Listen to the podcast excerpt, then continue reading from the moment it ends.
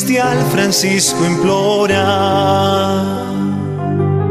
Perdón que encomienda a Nuestra Señora el que en esta pequeña iglesia entre, si está arrepentido y confesado, le sean borrados los pecados y no tenga que sufrir las penas. El Papa concede la indulgencia, sabiendo que atraerá las gracias y ha sido pedida en el nombre de nuestro Señor Jesucristo. María, mi garantía,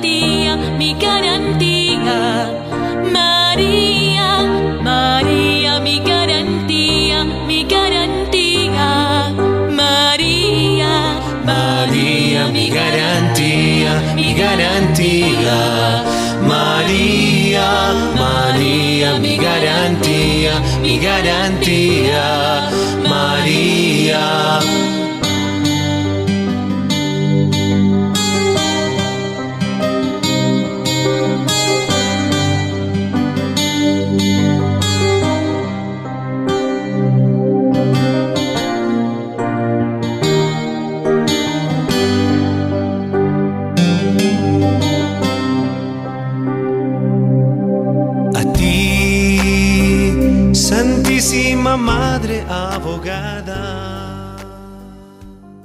Bueno, queridos hermanos, hoy tenemos un invitado muy especial que ha vuelto en este programa, eh, un invitado que ya lo conocían anteriormente, que estuvo hace algún tiempo compartiendo con todos nosotros. Y hoy lo hemos querido invitar para que nos comparta una temática muy importante y muy especial que el 2 de agosto se celebra la indulgencia de la porciúncula querida por San Francisco para mandar al paraíso a todos. La indulgencia de la porciúncula querida por San Francisco para mandar a todos al paraíso. Por eso antes de iniciar con esta temática tan importante, tan interesante, tengo el gusto de presentarles a Fray Juan Camilo Gallego. Él es sacerdote franciscano, hermano de nuestra provincia de la Santa Fe. Fray Juan Camilo, bienvenido a los micrófonos de Radio María. Qué alegría tenerlo en medio de nosotros. Mi hermano Hugo, qué alegría también poder compartir contigo y poder de cierta manera nuevamente encontrarme con todos los radioescuchas que yo sé que muy fieles a este programa tan querido por todos, están siempre sintonizándolo y deleitándose también pues contigo y tus reflexiones tan santas. bueno, Juanca, seguramente, mi querido hermano, hay muchos que están por carretera, ahí en la vereda, y están ahí sintonizando una radio y ¡pum! Diosidencialmente llegan a Radio María y seguramente por primera vez te escuchan. ¿Quién es Fray Juan Camilo? Eh, bueno, pues yo soy un religioso franciscano, sacerdote, eh, que actualmente pues presta sus servicios en el Templo de San Francisco, en la ciudad de Bogotá, y también sirve en la comunidad como director de la Oficina de Patrimonio, de Archivo y Biblioteca. Eh, un apasionado por la historia, es una de las cosas que, que, más me apasionan, y además por la música, son dos de, de las cosas que, que, llenan mucho mi corazón y que, pues por gracia de Dios, las he podido poner al servicio de la orden, de la iglesia, eh, de mi ministerio. Eh, ¿Qué más les cuento de mí? No, pues, pues nada. eh, yo soy de Armenia, eh, ya hace varios añitos que hago parte de la comunidad, pero sí me ordené hace apenas, pues poquito tiempo, un año y medio larguito y, y bueno, con la gracia de Dios aquí, muy contento de compartir de nuevo con ustedes. Bueno, Fray Juan Camilo, para nosotros es un gusto y una alegría tenerlo en los micrófonos de Radio María, esta obra evangelizadora que no solo llega a Colombia, sino que es internacional. Es muy bonito cuando nos llaman de diferentes partes del mundo que se sintonizan en esta fe, en esta espiritualidad. Por eso, adentrándonos en el tema, ya después de esta presentación en torno a la indulgencia, la porciúncula tan querida por San Francisco para mandar al paraíso a todos, quisiera preguntarle, Fray, ¿qué suscita este deseo de la indulgencia en Francisco de Asís? Ya nos habías dicho que eres un apasionado por la historia. Sé que tiene que ver un poco eh, de la historia, el contexto, y bueno, cuéntenos, ¿qué le suscita a Francisco?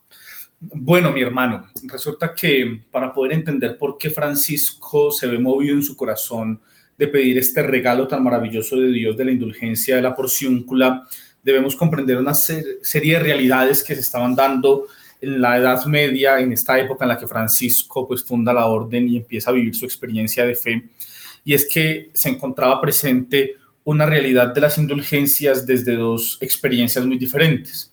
Por un lado, una experiencia que Francisco quiere evitar, que es la experiencia de la compra de indulgencias, porque había todo un movimiento de personalidades muy adineradas, de nobles, caballeros, reyes, terratenientes, que buscaban ir a comprar ante la iglesia el perdón, la remisión de las penas por sus pecados. Pero San Francisco descubre que la iglesia concede la indulgencia de una manera mucho más especial a quienes visitan ciertos lugares de la cristiandad que son reconocidos por su valor espiritual, por su valor para la fe pero también porque se han convertido desde esos tiempos e incluso en la actualidad en sitios muy especiales para el peregrino, para aquel que desea poner no solo en camino sus pies para ir a visitar un sitio terrestre, sino también el que desea poner en camino su alma para ir a encontrarse con la experiencia de Dios en ese sitio en particular. Y entonces, desde la antigüedad existen tres lugares de peregrinación muy claves para todos los cristianos que han sido Santiago de Compostela en España, Roma en Italia y la Tierra Santa en el Medio Oriente. Y a quienes visitaban estos santuarios, los santuarios como el Santo Sepulcro, la Natividad en Medio Oriente, las basílicas papales en Roma y la Catedral de Santiago Compostela, haciendo el Camino de Santiago en España, se veían también beneficiados por el otorgamiento de la indulgencia. San Francisco Asís, basándose en esta experiencia, decide solicitarle al Señor que le dé la gracia de que quien visite su pequeña iglesita de Santa María la Porciúncula, porque de pronto no tenía las posibilidades económicas de emprender un viaje, porque de pronto no tenía la fuerza necesaria porque se encontraba enfermo, anciano, porque de pronto no estaba con los medios suficientes, pues pudiera encontrar allí en este recinto santo también la remisión de las penas por sus pecados.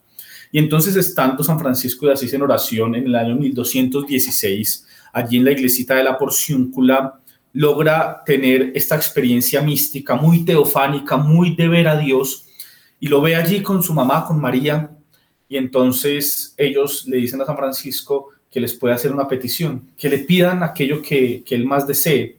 Y entonces él decide pedirles que le concedan esa gracia del perdón, que le concedan esa gracia de la indulgencia a quienes con verdadera fe y disposición se acerquen a la iglesia de la porción como la Santísima Virgen María y su amado Hijo Jesucristo le conceden esta gracia, Francisco no duda un momento después de haber salido de su experiencia mística y se va corriendo hacia Perulla, una ciudad muy cercana a Asís, en donde ese momento estaba residiendo el Papa, que en su momento era Honorio III.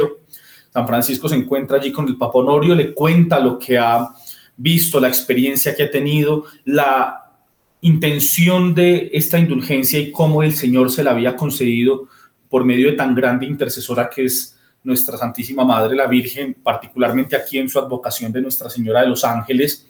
Y entonces el Papa Honorio, viéndose de cierta manera incluso confrontado ante tan grande intercesora y tan gran abogada, pues decide conceder la indulgencia y aprobar y, y ratificar que esta experiencia mística que había tenido nuestro seráfico Padre realmente es algo cierto y que se puede extender entonces esta indulgencia a todos aquellos que debidamente preparados se acerquen a la iglesia de Santa María de los Ángeles de la Porciúncula.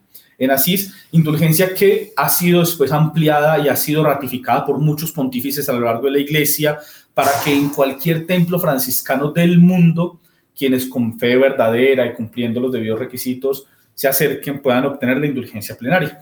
San Francisco, en, digámoslo entre comillas, en el discurso, en las palabras, porque no era un hombre de discursos, que dirige a la población, como tú ya bien lo decías, les comenta que su gran deseo es que todos puedan ir al paraíso.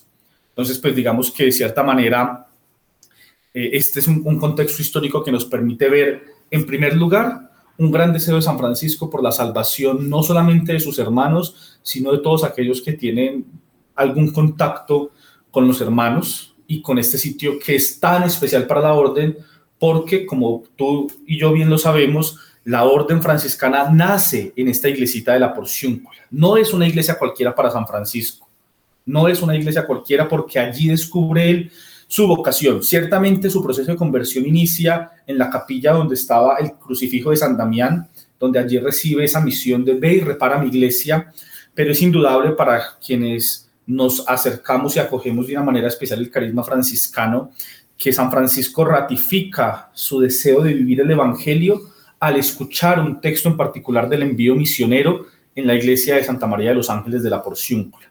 Y entonces San Francisco decide iniciar su vida fraterna y empezar a asumir un estilo de vida particular con sus hermanos en esta pequeña porción. Por eso el nombre también de Porciúncula, porque era una pequeña porción, era una iglesia bien pequeñita y entonces allí San Francisco empieza toda su experiencia de comunidad, toda su experiencia de vivir de una manera particular y por eso decide que sea allí en este hogar de Dios donde se conceda esta indulgencia que le ha sido concedida por Jesús y María y ratificada por la Iglesia en cabeza en ese momento del Papa Honorio III. Entonces es una, una gran alegría que sea una indulgencia que no haya caído en el olvido, sino que la misma iglesia la haya promovido a lo largo de los siglos y haya llegado hasta hoy, hasta el punto de que casi todas las provincias franciscanas tienen una iglesia que se llame la Porciúncula por su importancia, pero también de que en todo templo franciscano, muy queridos todos los templos franciscanos por las feligresías de las diversas ciudades donde está presente la orden, pues puedan verse beneficiados espiritualmente por este regalo tan maravilloso que San Francisco ha querido dejar para la posteridad, para la historia en sus hijos y que nos ha querido dejar para que nosotros podamos tener una experiencia de misericordia y de salvación mucho más profunda. Qué interesante esto que nos comparte Fray Juan Camilo, este perdón de Asís o la indulgencia de la porciúncula, que es una gracia que va precisamente ligada a la historia de esa iglesita de la porciúncula, localizada en Italia, y que en ella también está ligada la vida misma de San Francisco y junto a ella a toda la orden franciscana. Fray nos comentaba cómo San Francisco en una noche del año 1216 pues tuvo una visión muy profunda dentro de su experiencia y su espiritualidad.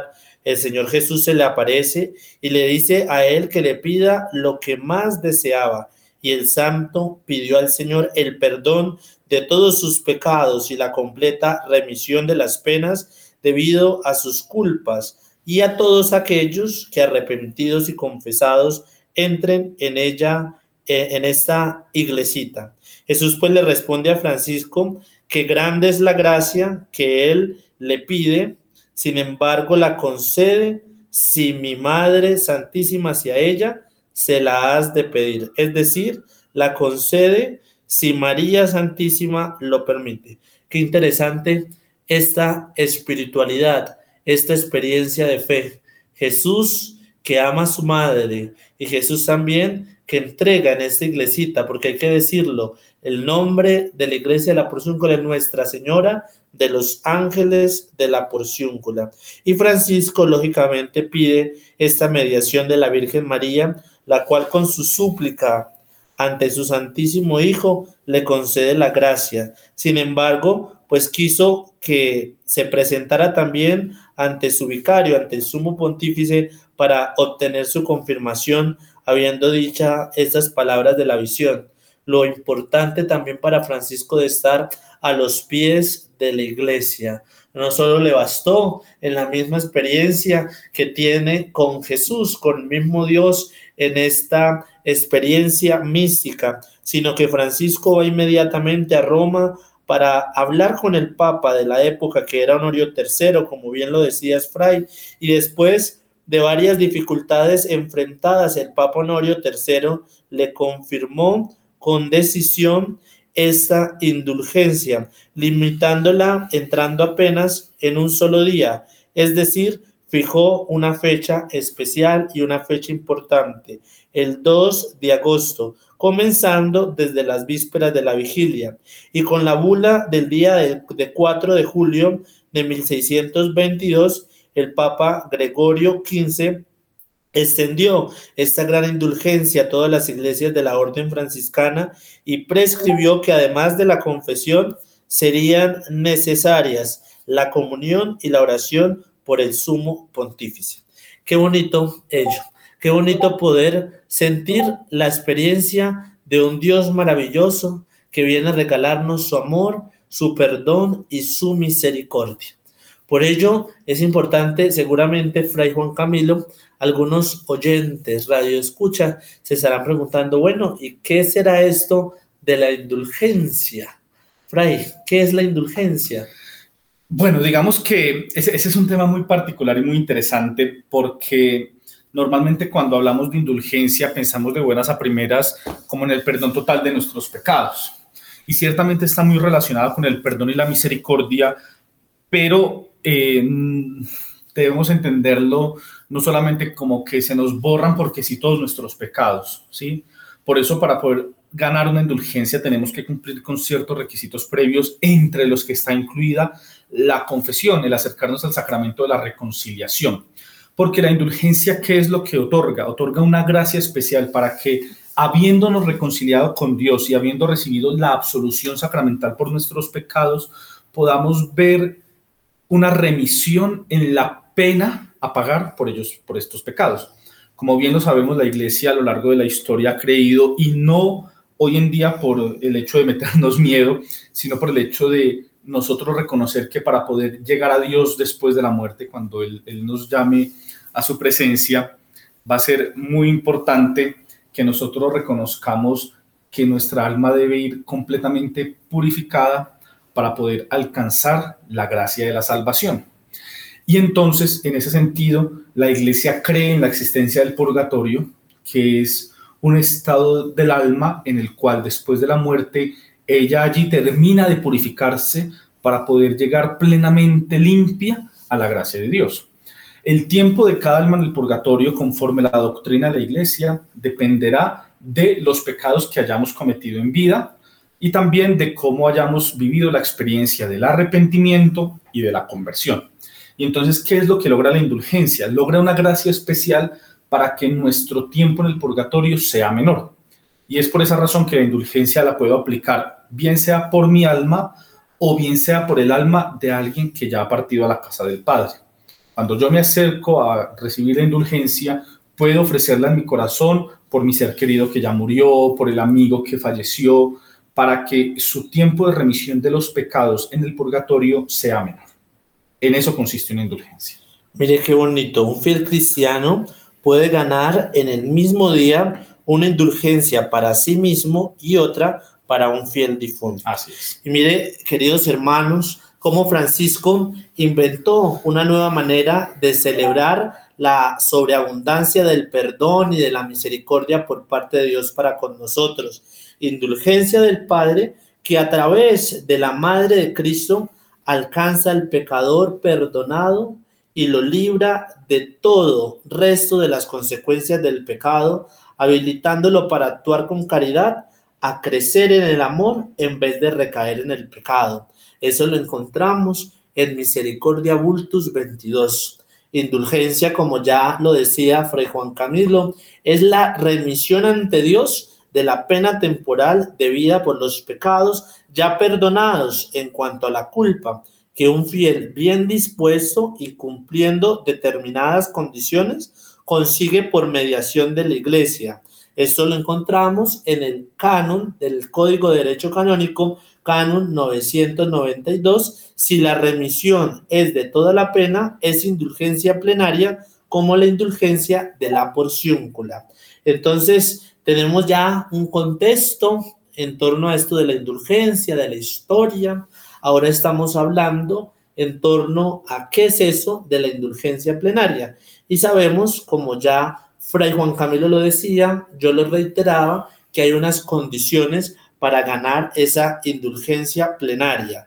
Recordemos que esta indulgencia se extiende a todo el mundo, a toda iglesia franciscana a todo lugar, a todo contexto, para que todos los hombres y mujeres, como bien lo quería San Francisco de Asís, lleguen a ese paraíso, a esa tierra prometida. Recordemos, hermanos, que nosotros no somos hijos de este mundo. Yo pensaba en estos días que si nosotros fuéramos hijos de este mundo, pues viviríamos de la mejor manera, no habrían problemas, dificultades, pero pues como no somos hijos de este mundo y actuamos pues bajo nuestra propia impronta, bajo nuestra propia humanidad, pues nos estamos preparando para gozar de ese paraíso absoluto. Fray, ¿cuáles serían esas condiciones para ganar la indulgencia plenaria? Es decir, ¿cuál es el paso a paso para que todos los que se están eh, conectando y todos los que se han venido conectando en este programa, pues puedan tenerlas muy presentes. Bien, son cuatro las principales condiciones para poder ser otorgada una indulgencia, para poder ganar una indulgencia.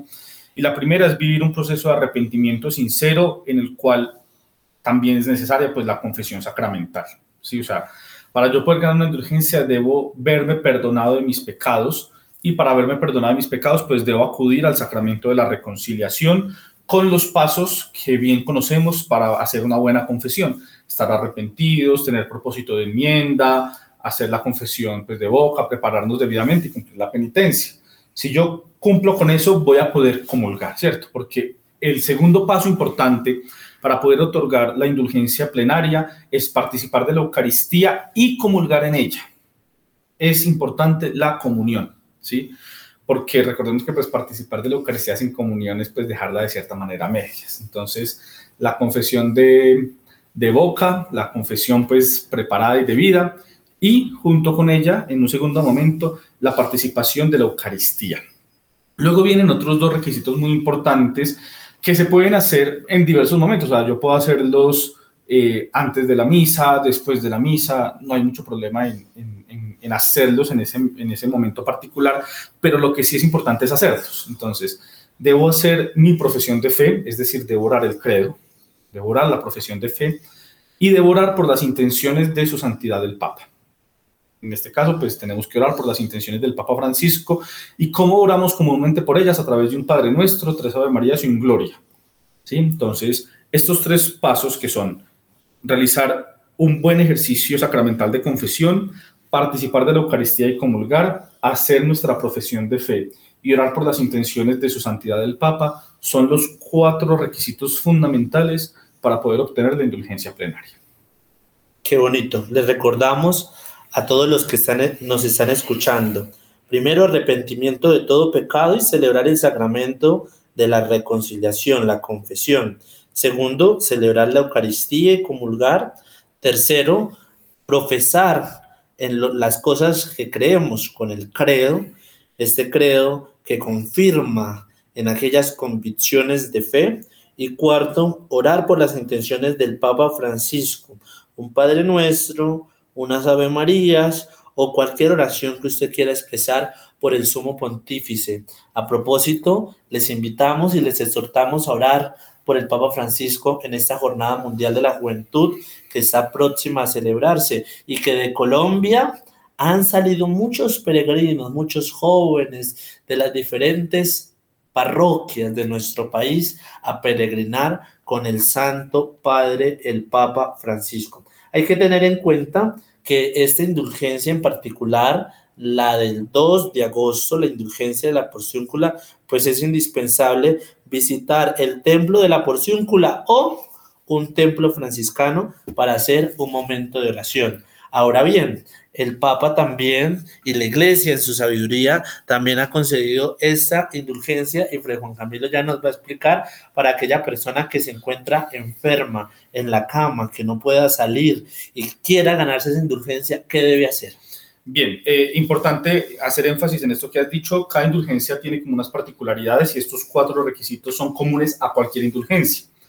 Pero, por ejemplo, esta indulgencia en particular requiere la visita de un templo franciscano, así como otras. El Santo Rosario concede indulgencia y requiere los mismos cuatro requisitos, pero también sumado al rezo del Santo Rosario, así como para que quede eso muy claro. Estos son los cuatro requisitos comunes a toda indulgencia pero cada indulgencia tendrá su requisito peculiar propio de la indulgencia, que en este caso es la visita de cualquier templo franciscano de la primera, segunda o tercera orden, porque los papas a lo largo de la historia fueron extendiéndolo. El primero fue solamente para la primera orden, luego se extendió a primera y segunda y así sucesivamente hasta que abarcó a toda la familia franciscana.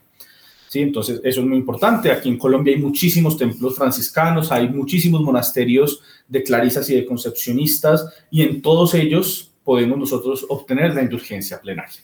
Es importante tener presente que también se le concede la indulgencia plenaria, pero solamente con la limitante de no poder asistir al templo a quienes compartan la celebración que se transmite a través de internet, de la radio de la televisión desde estos templos. ¿sí?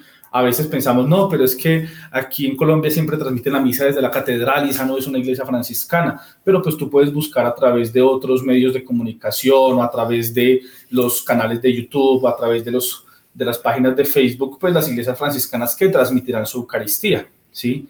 Eh, la iglesia eh, de la Porcióncula suele transmitir aquí en Bogotá, pues, esta, Eucaristía tan importante, entonces es ponernos un poquito las pilas y, y buscar desde cuál ceremonia podamos nosotros participar para podernos ver beneficiados por esta indulgencia que no solamente se quedó en la ratificación de Honorio, y eso es importante decirlo, o sea, la Iglesia a lo largo de los años la ha seguido ratificando y la última ratificación fue por parte del Papa Pablo VI a través de la Constitución Apostólica Indulgenciarum, Indulgenciarium Doctrina, en la cual eh, después del Concilio Vaticano II el Papa ratificó nuevamente la indulgencia de la porciúncula a todos los templos franciscanos. Bueno, Fray, llegó el momento contextual. La pregunta más difícil, no mentiras. Siempre que tenemos un invitado, hablamos también de nuestro contexto propio. Colombia que necesita reconciliarse y ser reconciliada. ¿Qué nos dice hoy Francisco de Asís a todos aquellos que somos responsables de este valor tan importante de volver la paz y la reconciliación? Y cuando delimito un poco a todos que somos responsables, hablo de absolutamente todos, porque todos somos hijos de una madre llamada Colombia Colombia, patria mía, te llevo en mi corazón, como orábamos en nuestras escuelas y colegios. ¿Qué nos dice hoy Francisco de Asís para todos nosotros los colombianos? Porque Francisco de Asís, ante todo, él, como promotor de la paz y el bien, siempre quiso buscar la paz y la armonía, la certeza de que Dios a todos nos ama, ese amor de Dios que es la fuente inagotable de la cual podemos sacar la misericordia que hemos de usar para con nuestro prójimo, para con nuestros hermanos. Recordar que la misericordia de Dios no es un atributo, sino ontológicamente le pertenece a Él. O sea, Él es misericordia. ¿Qué nos dice Francisco de Asís a todos los colombianos en esta fiesta del perdón? 2 de agosto, indulgencia de la porciúncula. Yo creo, mi querido hermano y mi querido, mis queridos radioescuchas, que debemos partir de esa misma frase que dijo San Francisco. Yo quiero que todos los hombres alcancen el paraíso. Y si ese fuera un deseo verdadero de todo cristiano y de todo hombre de buena voluntad, podríamos lograr unos procesos de reconciliación mucho más bonitos, ¿sí? Cuando pensamos la reconciliación o la paz, solamente desde el documento no estamos pensando en una verdadera paz. No podemos pensar que la paz está limitada a la firma de un papel, ni al acuerdo entre dos personas. La paz debe ser algo que se construye desde todos y por tanto es importante reconocer que un paso previo y fundamental para lograr la paz que como colombianos tanto anhelamos es poder vivir un verdadero proceso de perdón y reconciliación recordando también que el perdón y la reconciliación implican un movimiento muy profundo del corazón, un movimiento en el que mi corazón, a pesar de las dificultades, a pesar de las heridas, a pesar de los problemas que ha vivido, se abre a la gracia santificadora de Dios para poder recibir en primer lugar el amor y el perdón que de Él vienen y poder con ellos sanarnos, pero después de ello, en ese mismo corazón abierto, en esa misma tónica de haber, de haber abierto las puertas, poder salir hacia los demás a llevarles también ese perdón que en primer lugar hemos recibido. Por tanto, la dinámica del perdón que podríamos nosotros vivir en el país es primero un perdón hacia nosotros mismos, porque hay muchas cosas en nuestros corazones por sanar. Hay muchas realidades de nuestra vida que requieren ser purificadas, perdonadas, que deben encontrarse con la misericordia. Pero también en la tónica del cristiano no nos podemos quedar egoístamente con eso que Dios nos ha dado. No podemos pensar que Dios nos perdona solamente para nosotros sentirnos bien con nosotros mismos. Eso sería algo muy egocéntrico y muy soberbio. Debemos pensar que ese perdón que Dios tan generosamente nos da debe mover nuestro corazón en esa tónica de apertura a la que nos invita el Papa Francisco para también nosotros poder ir a perdonar. A veces humanamente es difícil, claro, eso es algo que no podemos negar. Y bien sabemos en nuestro país que los procesos de reconciliación no han sido fáciles, porque a veces han dejado heridas y marcas muy profundas en el corazón de las personas. Pero por ello lo primero es acercarnos a Dios, porque nuestra fuerza humana, que es limitada, no va a poder por sí sola lograr un verdadero perdón y una verdadera reconciliación. Pero si dejamos que Dios nos sane interiormente y con la gracia y fuerza de su Espíritu nos impulse a vivir todo esto, vamos a poder emprender los primeros pasos para lograr hacer procesos de verdadera reconciliación en nuestros territorios, en nuestras comunidades, en nuestros barrios, en nuestras familias, en nuestros trabajos y en cualquier ambiente y entorno donde nos estemos desenvolviendo. Qué bonito la misericordia que nace de la certeza de que Dios me perdona. Por tanto, debo perdonar como Él. Por eso necesitamos crecer en nuestra conciencia de ser nosotros mismos amados por Dios. Se trata de esa relación que hay entre el don recibido de Dios y el don ofrecido a los hermanos que es tan característico de la experiencia espiritual franciscana. En la medida en que nosotros, como Francisco, descubrimos que Dios es el bien, el todo bien y que Él es el solo bueno, se hace fuerte en nosotros la exigencia de corresponder a este bien que recibimos, es decir, dando el bien de que somos capaces, esa misericordia que podemos tener en nuestras relaciones con los demás, que está estrechamente ligada con la misericordia que tiene Dios para con nosotros. El amor de Dios es la fuente inagotable, como ya lo decía anteriormente, de la cual podemos sacar la misericordia que hemos de usar para con nuestro prójimo. Todos sabemos que logramos amar en la medida en que descubrimos que somos amados por aquel que es la fuente de todo bien. Camilo, eh, acá nos acaba de escribir una oyente, Sara Márquez. Fray, me cuesta perdonar. ¿Qué debo hacer? No es una pregunta tan fácil de responder porque eso dependerá de muchas cosas. ¿sí? Dependerá de la relación que tenga yo con esa persona a la que debo perdonar. No es lo mismo tener que perdonar a un familiar, un hermano, que a un amigo, que a un compañero de trabajo, a un desconocido. El proceso es muy diferente porque la relación interpersonal es muy diferente. Depende también de la ofensa, ¿sí? Hay ofensas que realmente uno no las perdona por mero capricho, porque uno se empecina y se encapricha en que hay que pereza, como hay otras ofensas que han herido tan profundamente que requieren todo un proceso para ser sanadas y perdonadas. Pero yo invito a que en cualquiera de todos estos casos, el primer paso que debemos hacer como cristianos, o bueno, los dos pasos más fundamentales que debemos dar como cristianos es, primero, orarle a Dios por la persona a la que yo necesito perdonar. Porque sin la gracia de Dios, como lo decíamos anteriormente, va a ser muy difícil. Yo tengo que orar por esa persona. Tengo que orar por esa situación que pasó, por esa realidad, para poderla comprender con más caridad, para poder ejercer en ella la misericordia, para que Dios me conceda la luz del Espíritu para yo poder ver en esa realidad no necesariamente lo que estoy viendo, sino todo lo que desde ella se puede desprender para lograr el perdón. ¿sí? Entonces, orar por la persona a la que necesito perdonar es un paso fundamental y de cierta manera me va permitiendo vivir de manera indirecta la caridad hacia esa persona, sin ir a decírselo, pero sí sintiéndolo en mi corazón. Y si yo fortalezco en la caridad mi corazón hacia esa otra persona, va a ser mucho más fácil perdonarla. A diferencia de pues, ir a decirle el perdón por decírselo, porque así no tendrá sentido, no habría verdadera reconciliación.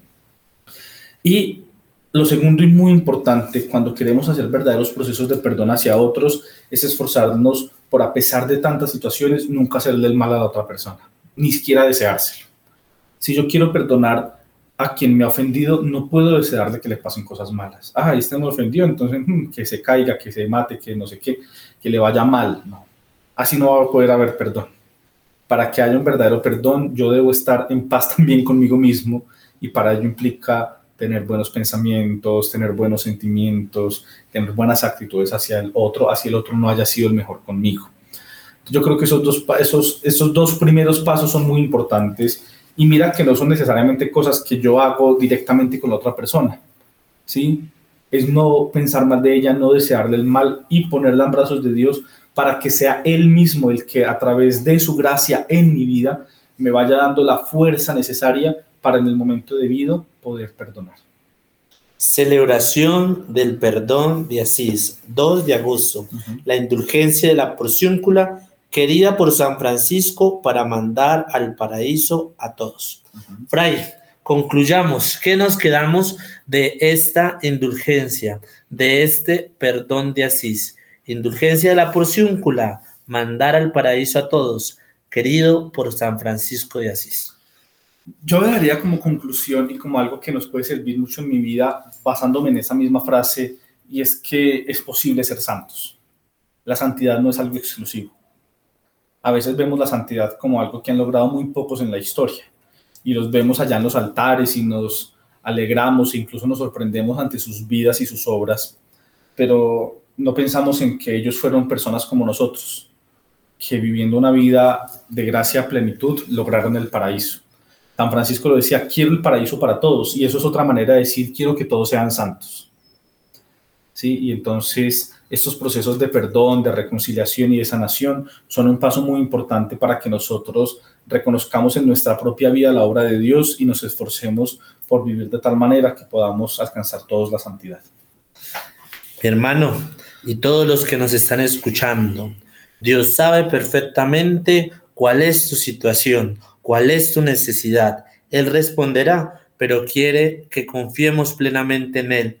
Aunque no veamos las señales, es importante entregarle todas nuestras cargas, descansar en Él para recibir esas bendiciones que tiene reservadas para cada uno de nosotros. Indulgencia de la porciúncula, querida por San Francisco, para mandar al paraíso a todos. Fray, aprovechando que vuelves a nuestros programas, quiero hacerte una petición muy especial y es a que ores en este momento por todos aquellos que nos están escuchando, por aquella persona que se encuentra allí en esa veredita lejana, por aquel privado de su libertad. Algo muy lindo, que días que fui a la cárcel modelo de Bogotá, un preso, un recluso, me dijo, Fray, escuché el programa qué bien lo que hace Radio María en torno a esto de la evangelización. Aquella persona migrante en Estados Unidos que nos está escuchando a través de todas las plataformas de Radio María, regálanos esta oración, sobre todo pidiéndole al Señor la gracia del perdón, el perdón que brota de Dios y regálanos su bendición. Bueno, dispongámonos con la gracia del Espíritu Santo y pidámosle de una manera especial al Señor que nos conceda la gracia de sanar nuestros corazones a veces heridos por tantas cosas, a veces entristecidos por tantas realidades, a veces llenos de miedos, de sombras, esos corazones que hacen parte de lo que somos y que están verdaderamente en lo más profundo de nuestro ser y que necesitan la misericordia. Danos, Señor, la gracia de poder sanar las heridas de nuestro corazón para que así, con un corazón colmado solamente de ti, nosotros podamos en nuestra vida asumir con verdadera responsabilidad el camino de la misericordia que nos has planteado, el camino de la paz, el camino del amor que nos lleva a ser mejores seres humanos para que como mejores seres humanos podamos construir también un mundo mejor.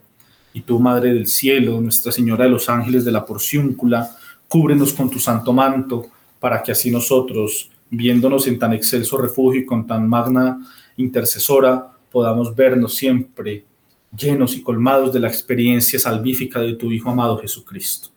Y el Señor a todos ustedes les bendiga en el nombre del Padre, del Hijo y del Espíritu Santo. Amén.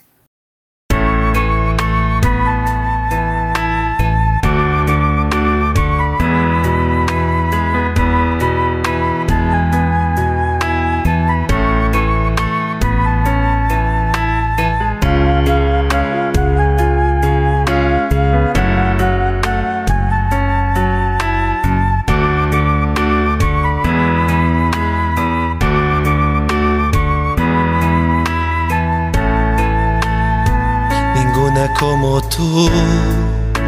Santa Virgen María, Santa Virgen María, ninguna como tú, ninguna como tú. Santa Virgen María, Santa Virgen María, ninguna como tú. Porque tú has sido María, la mujer sencilla y pobre, que siguiendo en todo a Cristo nos das tu amor. Si el mismo Dios verdadero de ti nace, Virgen María, ¿cómo no ahora imitarte y en ti confiar?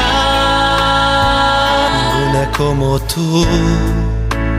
Santa Virgen María, Santa Virgen María, ninguna como tú, ninguna como tú. Santa Virgen María, Santa Virgen María, ninguna como tú. En el mundo no ha nacido otra mujer a ti semejante, de Dios Padre, hija y esclava, Madre fiel. Bienaventurada Virgen, escogiste la pobreza de aquel que en tu seno la carne recibió. Ninguna como tú.